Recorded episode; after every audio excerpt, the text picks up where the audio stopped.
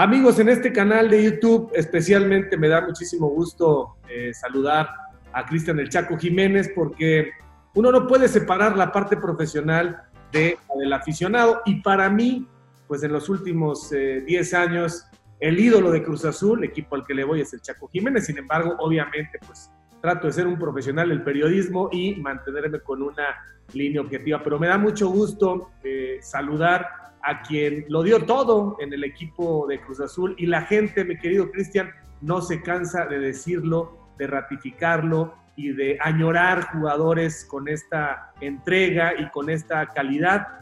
Eh, yo te quiero empezar por preguntar, eh, ¿dónde hay más nervio? ¿Cuando debutaste con Boca? ¿Cuando te llamó Maradona a la selección? ¿Cuando ganaste la Copa Interamericana con Bianchi? ¿Cuando ganaste la Sudamericana con el Pachuca? Cuando ganaste la CONCACAF con Cruz Azul o cuando debutó Santi? Definitivamente. Te mando un saludo, Javier, ¿cómo estás? La verdad que alegría saludarte, ahí nos hemos topado un par de veces en el estadio y eso, sabemos que los dos le vamos al mismo equipo, pero definitivamente Santiago, vos no sabés, yo creo que no hay, no hay momento más tenso en mi vida que ver jugar a mi hijo. La realidad es que eh, ahora tuve la posibilidad de estar con mi mamá y con mi papá y le preguntaba a ver si, si ellos sentían nervio cuando yo jugaba, porque la realidad es que no puedo, no puedo porque quiero que haga todo bien, eh, me sobrepasan las situaciones, me sobrepasa por momentos, no me doy cuenta o no mido de que es un joven que recién comienza y quiero que haga todas las cosas bien. Pero definitivamente, Javier, eh, cuando juega Santiago me pongo insoportable. Oye, Chaco, ya de ser muy complicado porque, a ver, eh, ustedes ganaron cosas, o sea, Cruz Azul ganó cosas, pero la gente obviamente está obsesionada con el asunto de la liga. Y Santi creció con esa sombra, si se le puede llamar de alguna manera, con ese halo de papá, estuvieron cerca, pero no se pudo. Papá, llegan jugadores y cambian entrenadores y no se puede romper eso que ya tiene 22 años. Supongo que has tenido que trabajar en la parte psicológica para decirle, lo que ha pasado no es tu responsabilidad y lo que está pasando tampoco es un ámbito que solamente puedas resolver tú. Hay una serie de jugadores.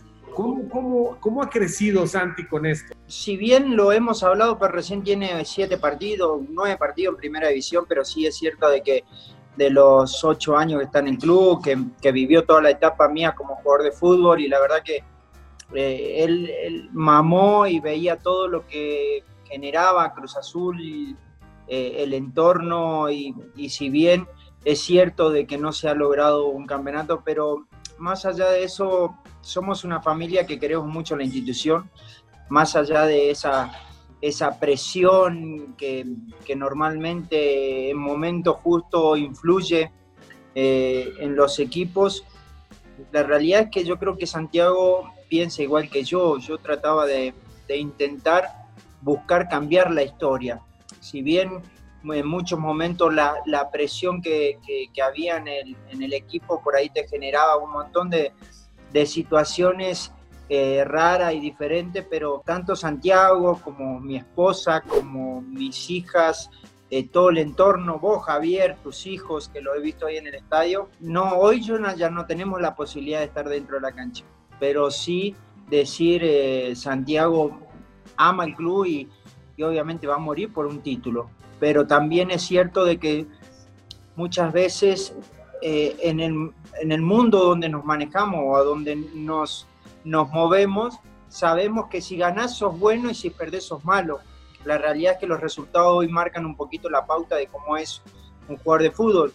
Y al fin y al cabo en el balance, y, y bueno, yo ya tengo un poco de experiencia y, y la verdad que, me tengo hoy a pensar todo lo que he vivido y bueno, nada, lo intenté, no se pudo y, no por eso voy a ser eh, malo o un mediocre o lo que sea. No, pude ganar en Cruz Azul, pero sí dejé todo por la camiseta y yo creo que algo muy importante que, que, me lo reconociste cuando me presentaba es que yo salgo a la calle y la gente, la verdad que me agradece el esfuerzo, la entrega, pero más allá de todo eso, yo como persona me, he manejado de una manera creo que correcta y he identificado eh, me he identificado con la gente en decir, eh, no se pudo, vamos a seguir intentando, vamos a seguir intentando. Y sí, obviamente que la gente está cansada y quiere ganar un título, pero hoy lo único que le puedo decir a Santiago es que lo intente, ama el club, ama, te, te prometo que ama el club, amamos al club, y bueno, si no se da, no se da, pero él va a intentar salir campeón. ¿Se parece el momento en el que tú le dijiste a tu papá, quiero ser futbolista? ¿Se parece al apoyo que recibiste? ¿En qué momento te dijo Santiago o supiste tú que querías ser futbolista?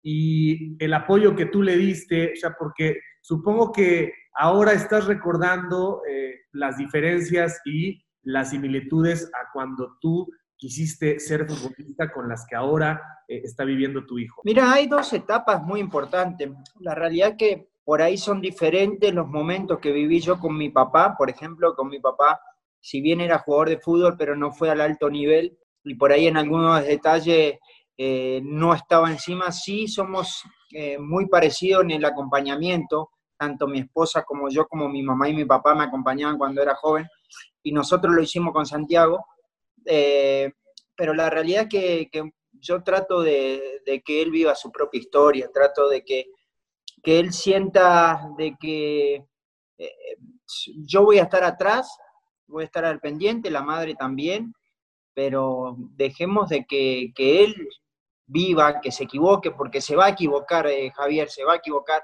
se va a dar la cabeza contra la pared, y, bueno, ahí está la fortaleza mental también de, un chico que tiene que estar preparado para situaciones, porque el fútbol dice, bueno, mucha gente lo, indica como, no, hay que saber patear una pelota, o hay que saber correr, o hay que saber moverse.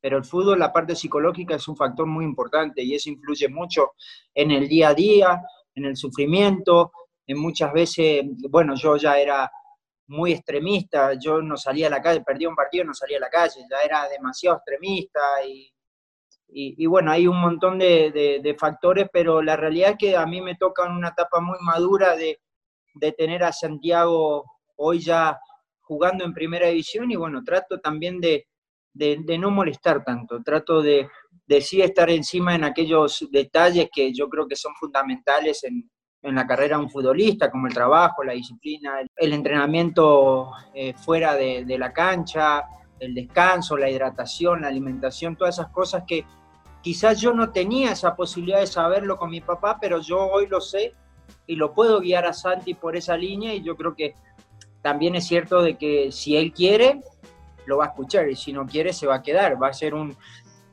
jugador como muchos que han llegado a tocar en primera división, pero después ahí se conformaron con eso y no llegaron a más. Entonces, eh, yo creo que nunca voy a decirle algo que le haga mal a él, sino al contrario, voy a hacer algo que a él le aporte algo para, para su futuro, para su disciplina, para sus buenos hábitos, pero después el que decide es él. Veo a Santi apareciendo poco en entrevistas, eh, lo veo muy ubicado, se me hace que lo estás bajando diciendo, hijo, eh, hay que esperar a que te consolides, cuidado que la crítica hoy te puede saber a miel, pero después pueden ser implacables.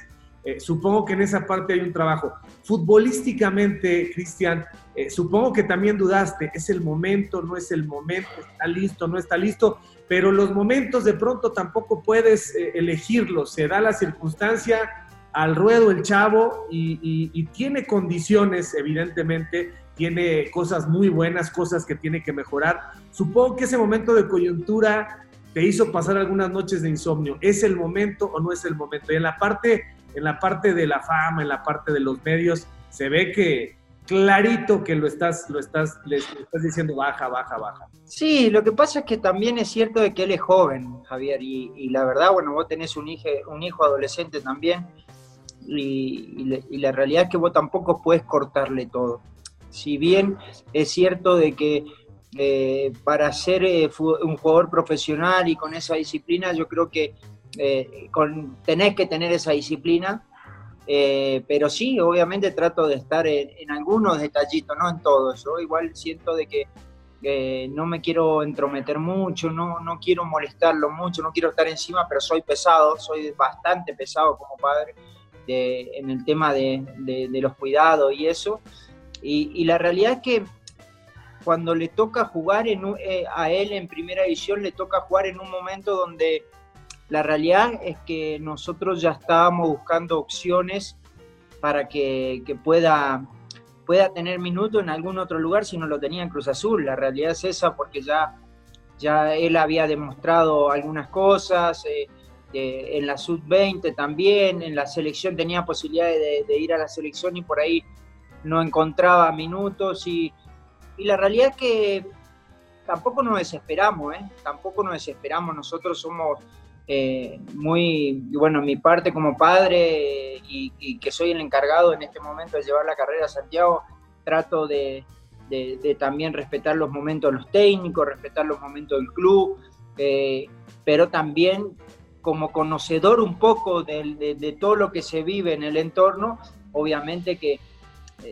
eh, me tengo que tomar el atrevimiento o la molestia de hablar con alguien del club y cuáles son los proyectos para Santiago, qué van a hacer con Santiago, porque la realidad es que si, si hay, un, hay, hay un proyecto serio de parte del club, que sé que lo tienen con Santiago, obviamente que eso fue lo que más influyó para que él se quede en Cruz Azul, eh, y más allá del cariño que tiene Santiago. Hasta ahorita, Chaco, que es muy poquito el, el proceso de, de minutos, pero hasta ahorita mejor de lo esperado, ¿estás de acuerdo? Sí, sí, sí, porque aparte yo creo que tampoco Javier eh, no le regaló nada a nadie. ¿eh? Eh, la verdad que los partidos que le ha tocado jugar, le ha tocado jugar partidos dificilísimos y, vos sabés muy bien la, presión que, que, hay en Cruz Azul, los primeros, las primeras dos fechas cuando no se ganaba. Y la realidad que veías y no teníamos un centro delantero tampoco estaba el chavo de la cantera y lo puso a jugar con Santos en la jornada 3 y el equipo ahí estuvo, estuvo metido hasta que vino Pacerini también.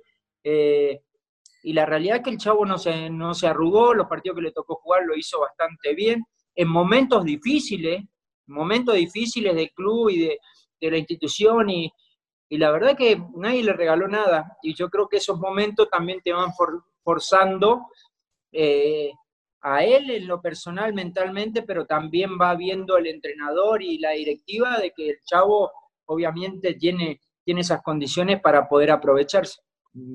Se va a matar en la cancha, eh, tiene el, peso del apellido, pero tiene que hacer su propia historia, es carismático, tiene fútbol, eh, tiene gol, ¿no? Ese olfato goleador que pocos tienen, a los que pocos se les dota.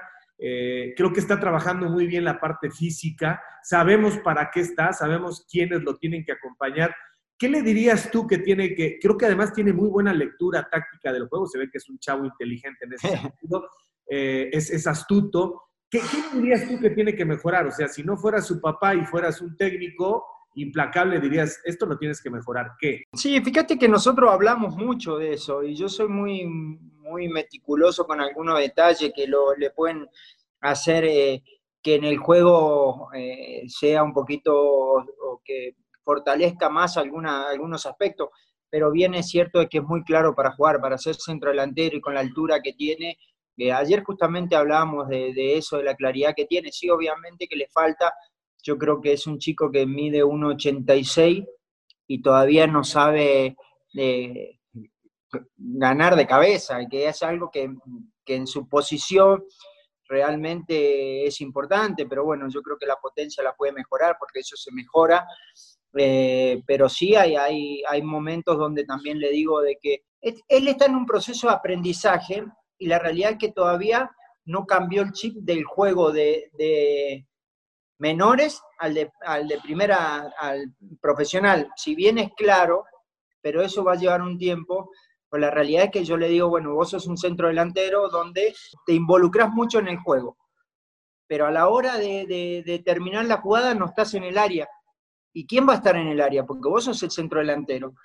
Eh, él, es, él es mucho de, de ayudar en general, pero la realidad es que le, decía yo, me justo estaba, ayer justamente estábamos hablando con él, le digo, fíjate la diferencia que hay en, un jugador que hoy es el, goleador del torneo, que es el Cabecita Rodríguez, que es tu compañero, que es demasiado inteligente para jugar porque aprovecha muy bien lo que va generando Santiago, lo que va generando Elías, lo que genera Piojo Alvarado, que pateó 30 veces al arco, 35, no sé, más o menos, en el torneo, y Santiago pateó 10. Es un centro delantero, entonces esos números tienen que mejorar para ser mucho mejor. Y, así sucesivamente, pero también es cierto de que eh, en el tema él trabaja mucho para el equipo también. ¿Me entendés? Porque hay muchos factores que dicen, bueno, los lo que nosotros vemos dentro del campo de juego, yo digo, bueno, a ver, Santiago Jiménez centro delantero. ¿Qué le pedís a Santiago Jiménez que haga gol? Bueno, pero sí, lo que haga gol, pero también que ayude a, a, marcar al 5, que ayude cuando a la recuperación, que haga el equipo más corto, eh, que, estés, que esté en esa generación de, salida con los volantes o, los, los defensores para que él pueda hacer una descarga. Hay un montón de, de, cosas que pasan dentro de un partido que yo me doy cuenta, pero la gente quiere gol de Santiago. ¿Me entendés? Entonces eso, eso es muy difícil eh, pero bueno, nada, él con el, con el tiempo lo va a ir aprendiendo, pero es cierto que, que tiene que mejorar mucho, pero también es cierto de que la mente todavía no está capacitada para dar ese cambio grande. Entonces eso es un proceso de adaptación a lo que está viviendo nuevamente y yo creo que con el tiempo Santiago puede ser, si él, si él no se confía, como le digo yo, y trabaja, trabaja y trabaja, porque lo único que te va a mantener y te va a sacar adelante es el trabajo. Después, si vos tenés calidad, esa calidad va a ser un extra, pero el trabajo nunca puede faltar. Es un socio perfecto el Cabecita Rodríguez. Y a ti que sí te escucha Billy, porque a mí hace rato que no, está enojado por las críticas que he hecho. Eh, el Cabecita Rodríguez, Chaco, lleva paso de guiñacos. El Cabecita Rodríguez hace seis goles por temporada, promedio seis o siete, y tiene 26 años. Cruz Azul tiene todavía dos años de contrato con él, pero él ya fue a Europa y entiendo que tiene la inquietud. Cruz Azul debería hacerle un contrato por cinco años al cabecita y garantizar, porque en cinco años tendrá 31, todavía es muy joven y con el compromiso, con el clic que ya hizo y lo que podría ayudar a Santiago y Santiago a él, creo que es hora de que Cruz Azul empiece a ver en el, en el largo plazo. ¿No crees que habría que asegurar al cabecita ya casi? Sí, Estoy, estoy totalmente de acuerdo, Javier. La verdad, eh, bueno, ni me ha tocado bien en etapa donde jugadores se me fueron, como Cristian Rivero en su momento, que, que, era un tipo que se tenía que quedar muchos años, si bien se fue al Sunderland de Inglaterra en su momento, era un jugador para mantenerlo. Javier Aquino mismo. y bueno, hay un montón de jugadores, ojalá, ojalá que, que Billy bueno, voy a hablar con él en algún momento. sí, sí, estoy totalmente de acuerdo. Yo creo que es un jugador de muy aprovechable. Hay que, hay que hacerlo quedar. Yo creo que para que los jugadores se queden, hay que convencerle que se queden, porque yo no estoy de acuerdo. Y si bien me voy a meter en algo que no me corresponde, en su momento cuando Marcone se fue a Boca, fueron a hablar con Marcone y le dijeron, bueno, Marcone eh, está esta, esta oferta, estás contento, te querés ir, no, me quiero ir.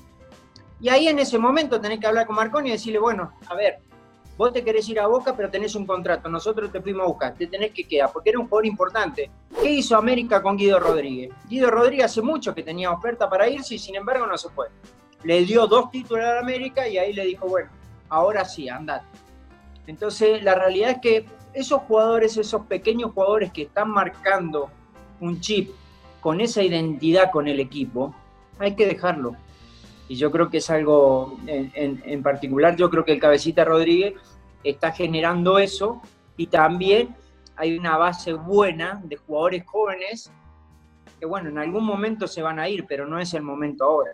De acuerdo. Hablemos de ti porque ya pasaste de ser el Chaco Jiménez al papá de Santi, ¿no? Hablemos de ti. ¿Cómo estás después de, de 20 años de, de fútbol competitivo? ¿Cómo te cambió la vida? Supongo que los futbolistas cuando están en competencia, eh, a lo mejor cada fin de semana ves en serio a tu mujer y hay una ilusión por renovar, pero ahora que está la rutina todo el tiempo en casa, tu señora está diciendo, ya vas a salir, este, vete por el pan, vete por el periódico, hay un nuevo matrimonio, una nueva historia que contar, ¿no? O sea que hay, hay, hay muchas cosas, yo me fui preparando, yo creo que yo hice el luto eh, siendo jugador.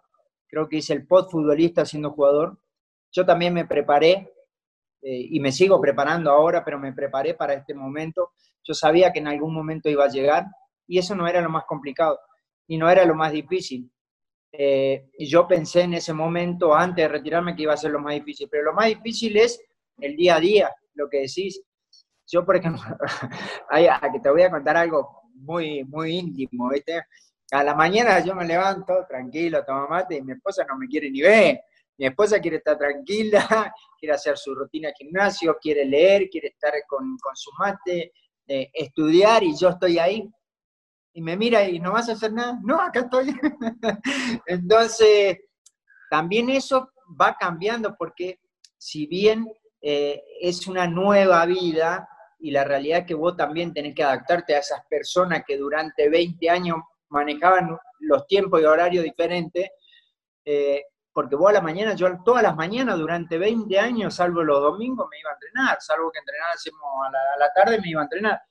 Y de repente no ir a entrenar es como que vos también tenés que adaptarte a eso, pero soy muy adaptable, soy muy tranquilo, sí, a veces me, me, enojo por, por situaciones de, de, convivencia y eso, pero la realidad es que eh, trato de, ocupar el tiempo en capacitarme, trato de ocupar el tiempo en ver mucho fútbol, me gusta demasiado el fútbol, eh, trato de, leer, interiorizarme eh, en, en aspectos también, eh, tú lo sabes muy bien, en el tema de trabajo también, porque bueno, el conocimiento, si bien el conocimiento tengo, pero después tenés que aportar un montón de cosas para poder crecer en un, en un, en un medio o en una industria de, de comunicación que, que, la verdad que es importante y lo quiero hacer bien.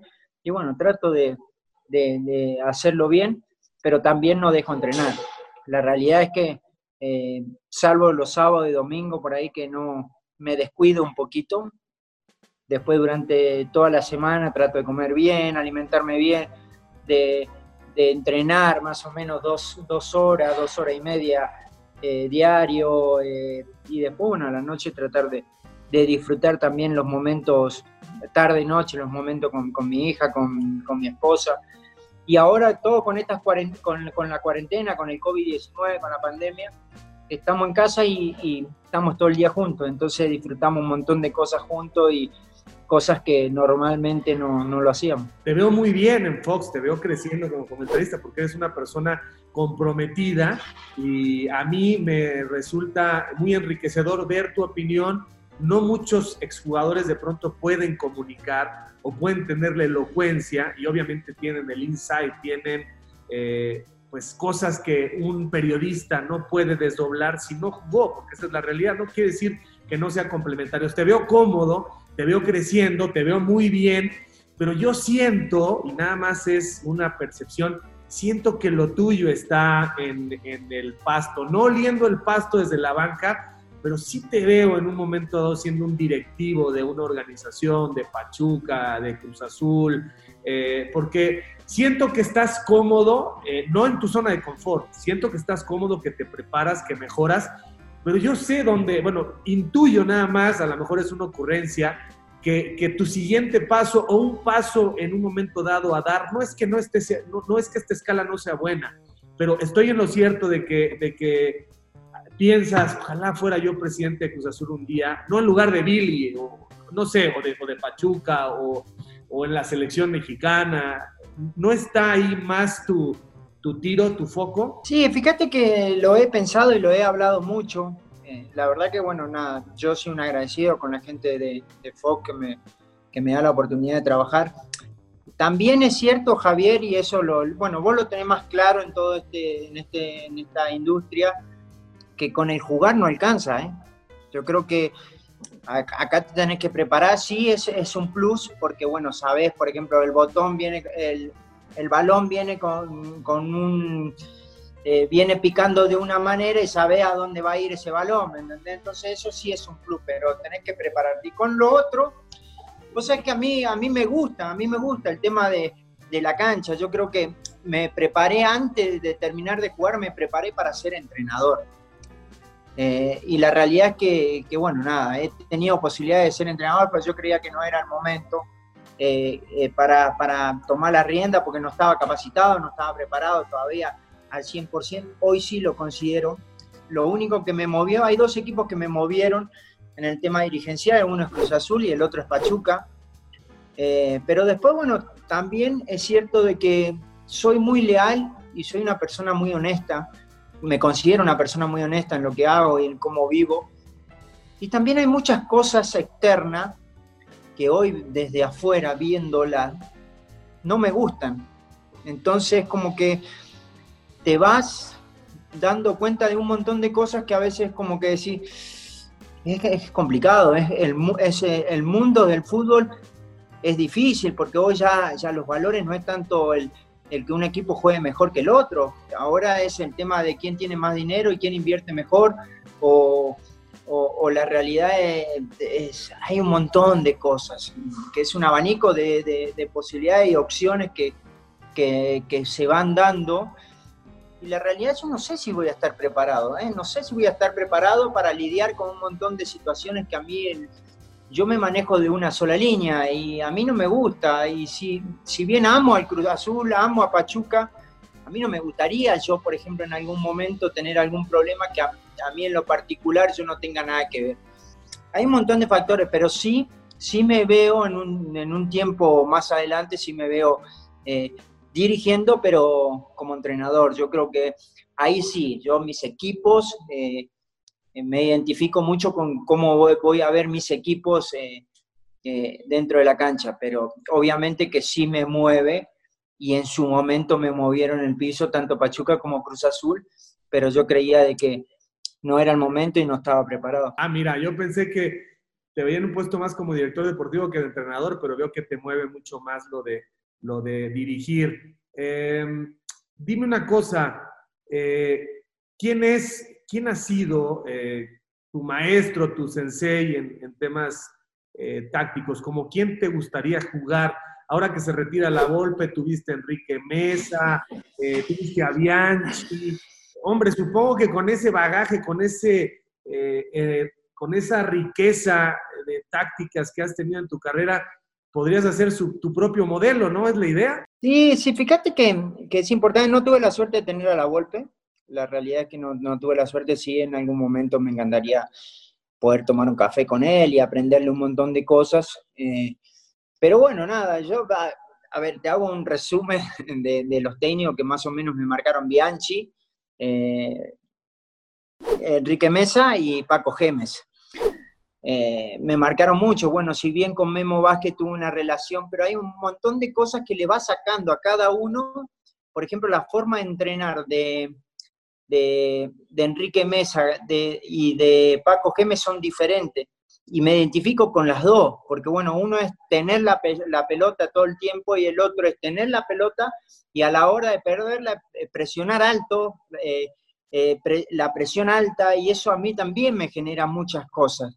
Me identifico mucho con el mano a mano de Memo Vázquez con el jugador, por ejemplo, es algo que yo creo que es una fortaleza. Después yo lo tuve a él en Cruz Azul pero después hubo un tiempo donde él siguió dirigiendo, siguió capacitándose y hoy es entrenador, ese mismo entrenador, yo lo veo de cómo dicen, no, ¿cómo hace Memo con los equipos así? No, es que le da eh, esa confianza al jugador o ese llegue al jugador que no lo tienen, no lo tienen muchos, ¿me entendés? Eh, y la realidad es que me gusta la metodología de Paco Gemes, me encantó, pero me encantó mal. Eh, ¿sí? Eh, no soy tan, eh, tan directo, tan, ¿cómo te puedo explicar para que no se, no se escuche mal? No soy mucho tirar la línea adelante. La realidad es que muchas veces nosotros por esa presión alta que, ejercíamos en Cruz Azul, tirábamos la línea muy adelante y ya las primeras, y, las primeras fechas hacía efecto, pero ya cuando nos empezaban a conocer de segunda línea te arrancaban y, y te hacían un desastre.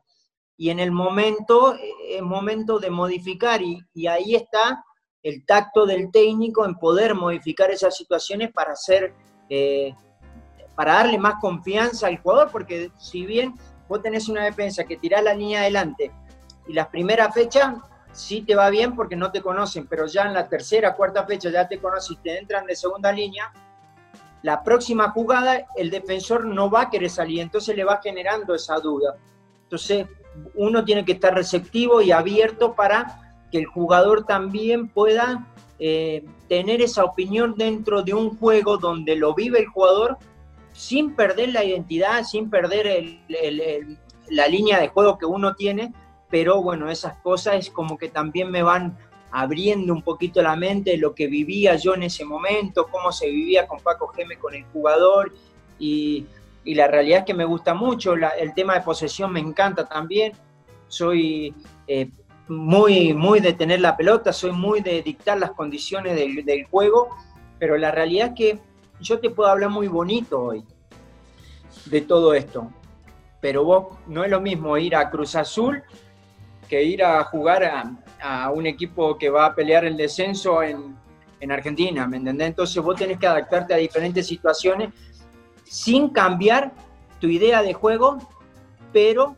la realidad es que muchas veces los clubes o los equipos a donde vas te van marcando de que yo si quiero ser como Paco Geme agresivo, pero no tengo los jugadores agresivos para hacerlo, obviamente voy a cambiar un poquito mi idea y tratar de adaptarme hasta un momento donde puedas cambiar ese chip. Y mucha gente a Paco Gemes no le dio, no le dio para nada crédito, ¿no? Y a ti, a ti dices que te gustó mucho, quizá también por esta capacidad de modificar, o sea, escucha al jugador y se pusieron de acuerdo para, para no solamente hacer lo que él establecía, sino a partir de las características de los jugadores, poder hacerlo mixto, esto que planteabas, ¿no? La realidad es que muchas veces Paco era terco en ese sentido no era que, que, modificaba, le costaba mucho aceptar, modificar su manera de jugar. Eh, si bien también era un tipo muy enojón y era un tipo muy obsesivo con el tema de la disciplina, el trabajo y todo eso, pero tenía su punto débil, o sea, que él se involucraba mucho con, con el plantel, por eso el plantel lo llegó a querer mucho. Quizá los resultados no fueron lo adecuado, quizá el manejo, él fuera de lo que, de lo que es el entrenamiento la cancha no fue el indicado, no sé, no, soy quien para decirlo, pero yo lo que viví es un tipo plenamente trabajador, un tipo plenamente dedicado a su trabajo y la verdad que yo no, no entiendo, bueno, el fútbol, por eso es raro el fútbol, ¿entendés? Porque hay, hay entrenadores que trabajan de muy bien, de maravilla, y no logran tener ese éxito de resultado deportivo y quizá en la preparación y todo no dejan nada al azar. Y a mí me, tocó lo de Paco Geme, bueno, en otro sentido el profe Mesa también es un tipo que me encanta su manera de trabajar, su cuerpo técnico en el momento que armó, que yo creo que es importante también. Lo del profe Mesa a mí me ayudó porque también tenía un cuerpo técnico que eh, lo dejaba trabajar que quizá él marcaba una línea o marcaba una, una idea de juego y cómo, se, cómo querían que entrenen sus equipos, pero él no se involucraba mucho. Trabajaba más sus auxiliares, el, el preparador físico, y bueno, también eso te lleva los años, ¿no? Y la experiencia te lleva a hacer eso. Pero a mí también, bueno, entre esos dos eh, me, me, identifico mucho. ¿Y Bianchi? Mira, lo de Bianchi a mí se me dio eh, en un momento donde quizás no me detenía tanto a, pensar, hoy ya a la, distancia me acuerdo de, cosas y, todo lo que vivíamos en el, entorno. Lo que tenía Bianchi era, él, por ejemplo, a los jóvenes venía a hablarnos y era como que, no, yo en mi caso particular agachaba la cabeza porque la sola presencia de él ya imponía. Entonces eso ya implicaba de que yo me iba a matar. Que yo, no sé por qué, pero yo sabía de que yo lo miraba así, de abajo para arriba lo miraba así, y era como que era mi papá. Viste, cuando te están regañando, y yo sabía de que, no sé si iba a jugar bien o mal, ¿eh? pero que me iba a matar, me iba a matar. Y yo creo que él, él lograba eso, lograba mucho el, tema de, de, involucrar a, los jóvenes con, con lo de experiencia y no le temblaba el pulso en el momento que tenía que poner a los jugadores eh, en situaciones de finales de Libertadores, pues yo jugué una final de Libertadores con 19 años. Y Javier Marchán también jugó una semifinal de, Libertadores con 18 años acá en el Azteca versus el América con 90 mil personas. Y sin embargo, y, y tenés que estar preparado. Entonces yo creo que eso es lo que tenía Carlos Bianchi aparte, bueno, le debo todo porque fue el que confió en su momento y me puso a jugar. Oye, y esa final de, Cruz Azul contra Boca, eh, yo creo que, difícilmente hay un momento de mayor proyección internacional de Cruz Azul en su historia. Cruz Azul hacía algunas giras en el verano España, pero fue increíble cómo jugaron la vuelta en, en la bombonera. Yo fui, fui solito como aficionado, obviamente no pude gritar, o sea, no, no te podías poner la camiseta. y no, no, no, es muy complicado. Estaba brincando y cuando brincaban los de al lado, que eran solamente argentinos, yo brincaba y fui ahí, fui, tuve la oportunidad de ir. Pero, pero fue genial cómo se paró ese Cruz Azul de José Luis Trejo. Tenía cada pieza en su lugar, gran mentalidad, fútbol de, mucho control de pelota. Le, zafó la, la, iniciativa y le quitó la pelota a Boca. ¿Qué, qué, qué, qué recuerdos tienes de eso? Sí, yo creo que igual de cualquier manera, los recuerdos, yo, yo recuerdo ese Cruz Azul era maravilloso. Yo no, no, no, a ver si yo eh, era, eh, atajaba el Conejo Pérez. Sí. Sergio Almaguer. Sí. Melvin Brown. Correcto. La Vitola Gutiérrez. Sí. De lateral el chiquito este que está, ¿cómo que se llama? Morenito, Morenito, ahí se me fue el nombre, sí, Chaparrito. Chaparrito, este, Morenito, Morenito. Ay, Bueno, en el medio jugaba Hernández. Galdames. Galdames, Piñeiro. Sí. Valencia, Cardoso y me falta uno. Yegros no. Ángeles no. Roberto Ángeles probablemente era un lateral. Roberto Ángeles sí. Roberto Ángeles era. ¿Me entendés? Y ese, ese Cruz Azul era impresionante porque eh, era una máquina porque venía equipos como Central, River. Cuando venían acá a la Azteca, era impresionante el baile que se comían, era impresionante, no sé si era el, tema de, no, la altura sí influye, pero yo creo que también el, equipo que tenía, pero pasaban un buen momento. Y nosotros en ningún momento por la cabeza se nos pasó ganar el partido acá en el Azteca. La realidad es que ahí hicimos la diferencia, porque no la pasamos bien, y allá, la verdad, Cruz Azul nos quitó el, eh, el control, porque no es fácil jugar una final de Libertadores más de visitante y en cancha de boca. ¿eh? Ese, esa garra, ese equipo. Por eso digo de que hoy es importante el sentido de pertenencia de una institución. Porque más allá de, lo que vivas, te vas a matar con, por, la, por la playera que, que, vas a vivir. Y hay momentos de situación extrema que te van a decir, ay, no, yo quiero ir y matarme por esta camiseta. No sé si voy a ganar o perder, pero me voy a matar. Y yo creo que en ese Cruz Azul tenía eso. Eh, yo creo que, lo generaba con el Conejo, con Melvin, eh, con la Vitola. Eh, y la verdad que, bueno, sí era un equipazo. Cruz Azul, se plantó con el Conejo, Víctor Gutiérrez, Norberto Ángeles, Sergio Almaguer, Melvin Brown, Pablo Galdames, José Alberto Hernández, Julio César Piñeiro, Tomás Campos, Palencia y Cardoso. Sí, yo me confundí con el tema. Sí, Tomás Campos era el lateral. Sí, y Boca, eh, Córdoba, Ibarra, Bermúdez, Matellán, Clemente Rodríguez, Mauricio Serna, Javier Villarreal, Roberto, Riquelme, Gaitán, Marcelo Delgado, qué, qué cosa, ¿no? Qué cosa de equipo. Por eso, por eso. Sí, pero fíjate que, que no jugó Palermo, sí. ni Barijo, porque no teníamos centro delantero. Estaba Delgado, Gaitán y Riquelme. Yo vi ahí al profe Bianchi, que luego lo conocí en las coberturas de los mundiales, sufrir como nunca. Ver a Bianchi cuando vienen los penales, el último penal, celebrar, creo que fue de los, de los triunfos que más, que más capitalizó. Sí, sí, pero teníamos, teníamos mucho. Teníamos un gran arquero también, me acuerdo que Córdoba también en esos penales era una bestia. Era una bestia porque nos había pasado lo mismo con Palmeira también y, y la realidad es que en, esa, en ese momento es, tenés todo, todo, porque jugamos mal ese día, nos pasó por encima Cruz Azul, vamos a los penales y, lo ganamos en penal. Entonces, como que, cuando está destinado a ganar, está destinado a ganar, cuando estás destinado a perder, está destinado a perder.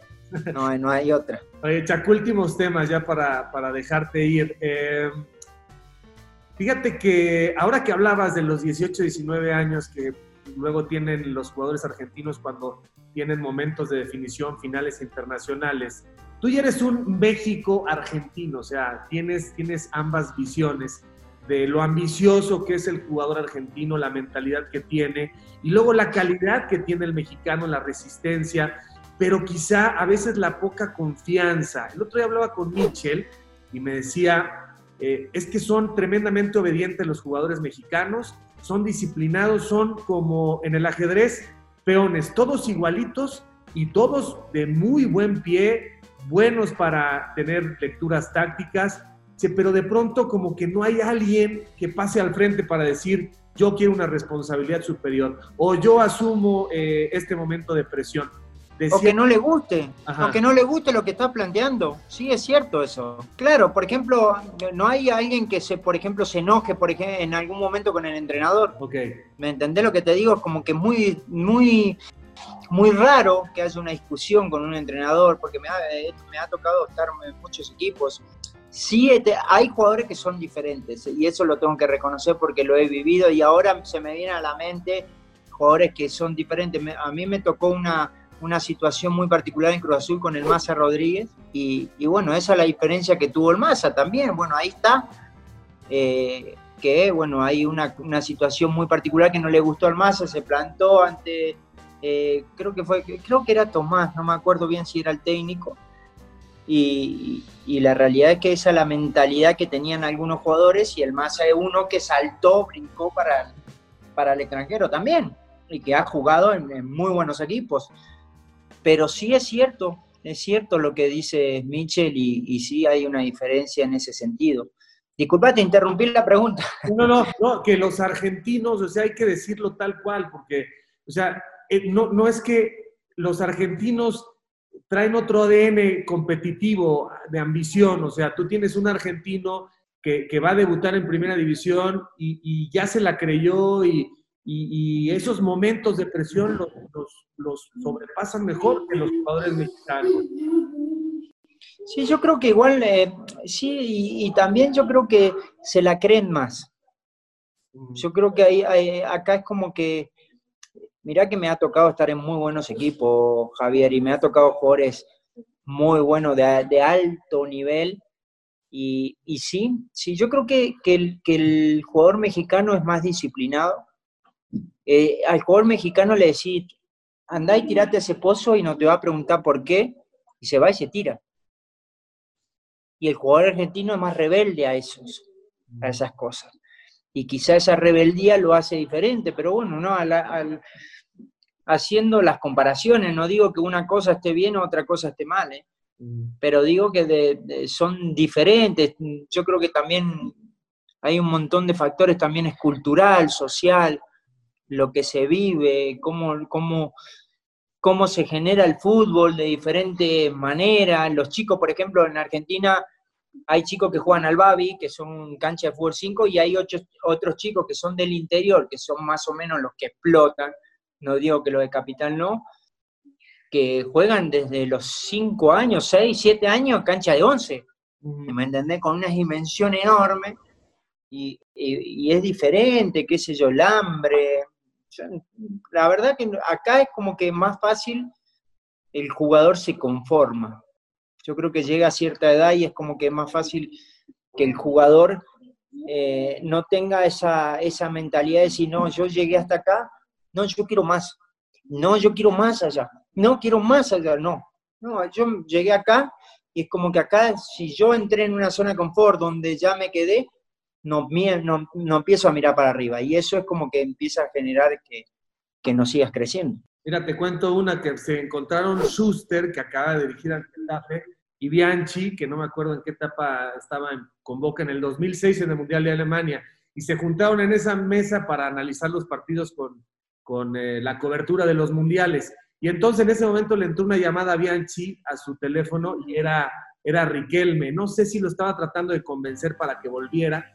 Y entonces Schuster, que ya hablaba perfecto español, eh, en un corte comercial, pues escuchó que Bianchi le decía a Riquelme, ¿y cómo está la señora? ¿Y cuándo vas a regresar? ¿Y ya te animaste? y le preguntaba por los sobrinos y le daba el nombre de los hijos, por ejemplo, oye, ¿cómo está Rosario y cómo está Juanito y cómo está Lalo, no? Y entonces colgaron el teléfono y Schuster le pregunta a Bianchi, perdón, profesor, ¿quién era? No, pues es Juan Román Riquelme.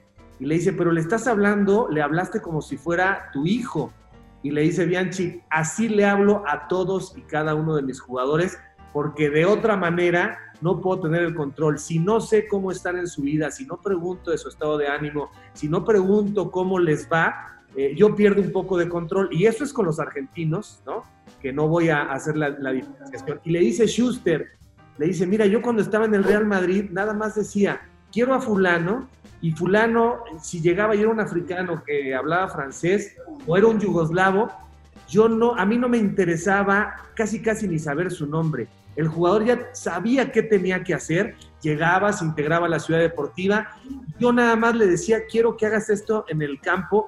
Había algunos jugadores, a lo mejor es un extremo, ¿no? Había algunos jugadores que lo único que sabía era su posición, su nombre, su edad, su nacionalidad, y, y todo lo que hicieran fuera de eso a mí me daba exactamente lo mismo.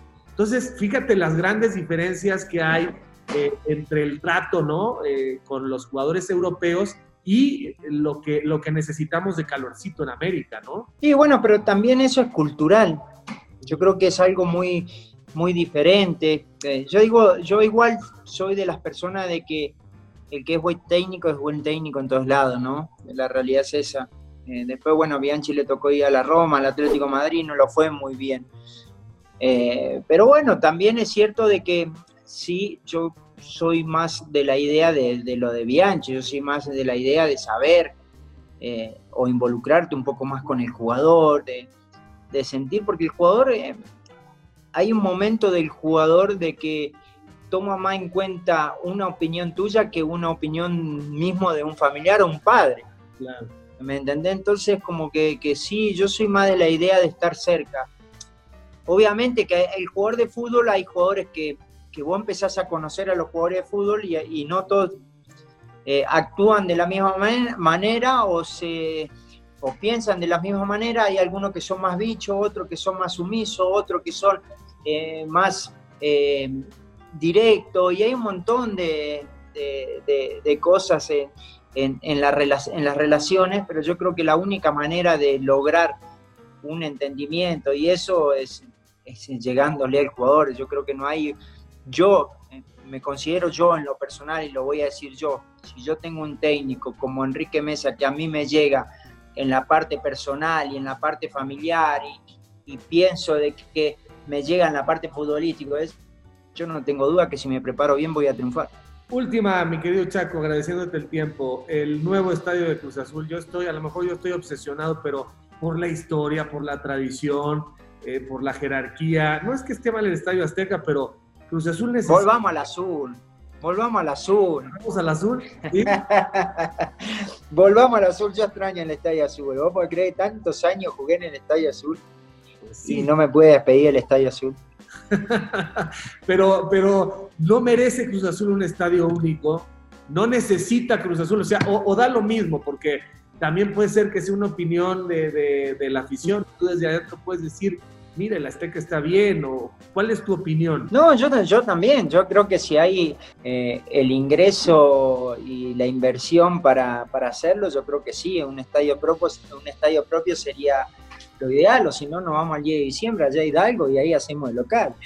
Eh, pero sí, sí, sí, yo, yo estoy... Eh, y yo creo, no sé si lo, lo tienen planeado, no, la verdad no, no, no, no lo sé eh, ojalá, ojalá que lo puedan hacer, porque sí sería algo muy importante para la institución y más que nada para el hincha, para el aficionado de Cruz Azul sería muy lindo. Eh, pero bueno, no, no lo sé, no lo sé qué, cuánto tiempo, pero sí sería algo, algo muy bueno. Ojalá que todavía Santiago esté en Cruz Azul y que yo pueda ir a verlo. Claro, claro que va a estar ahí. Ojalá que no sean, no sean solamente cuentos. Cuando reanude la liga, ¿es baraja nueva? ¿Crees que, ¿Crees que los que llevan en ese Cruz Azul y León se vuelvan igual que todos? O sea, ¿va a ser otro torneo? Sí, totalmente. Y como la vida nuestra va a ser otra. Mm. No tengo la menor duda. Yo creo que hay un montón de factores que indican de que si ibas en ascenso, como iba Cruz Azul, venía de ganar un clásico y lo había ganado bien, y de repente, bueno, te toca esta situación, eh, y tenés que vivir esta situación y tenés tus jugadores que entrenan en su casa y que no tenés la afinidad, no tenés la conversación. Pero bueno, todos van a estar en la misma, de la misma manera, nada más con una diferencia de puntos que ha sacado Cruz Azul, que es el superlíder. pero sí va a ser un torneo totalmente nuevo porque, bueno, también los momentos de los jugadores van a ser diferentes.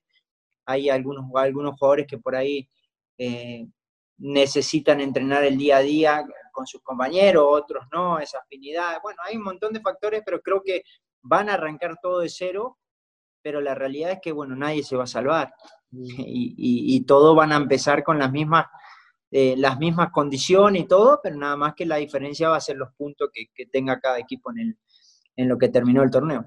En lo que... Muchas gracias, muchas gracias por tu tiempo. Yo tengo 50 años, tú eres más joven, tú eres el único ídolo de diferentes este, actividades que tengo más joven que yo. Te agradezco. yo creo que la gente... Muchas gracias, Javier. Que dejaste la piel y que, y que pase lo que pase, tienes ahí un lugar en, letras de oro dentro de los jugadores de Cruz Azul. Muchísimas gracias por tu tiempo y nuestro respeto, nuestra admiración. Este canal seguramente ya, ya tendrás oportunidad de ver las cifras. Va a ser seguramente tu entrevista de las más exitosas porque tenemos mucho Cruz Azulino aquí incorporado. Muchísimas gracias. Bueno, no, un placer, Javier. Gracias por la invitación. Ya te vi una entrevista, así que un saludo a toda la gente de Cruz Azul. Muchas gracias. Así que camaradas, por favor no dejen de seguirme a través de todas mis redes, de suscribirse a mi canal, dale a la campanita, dale like, no te olvides de dejarme tus comentarios, yo mismo estaré respondiendo. Cambio y fuera camaradas.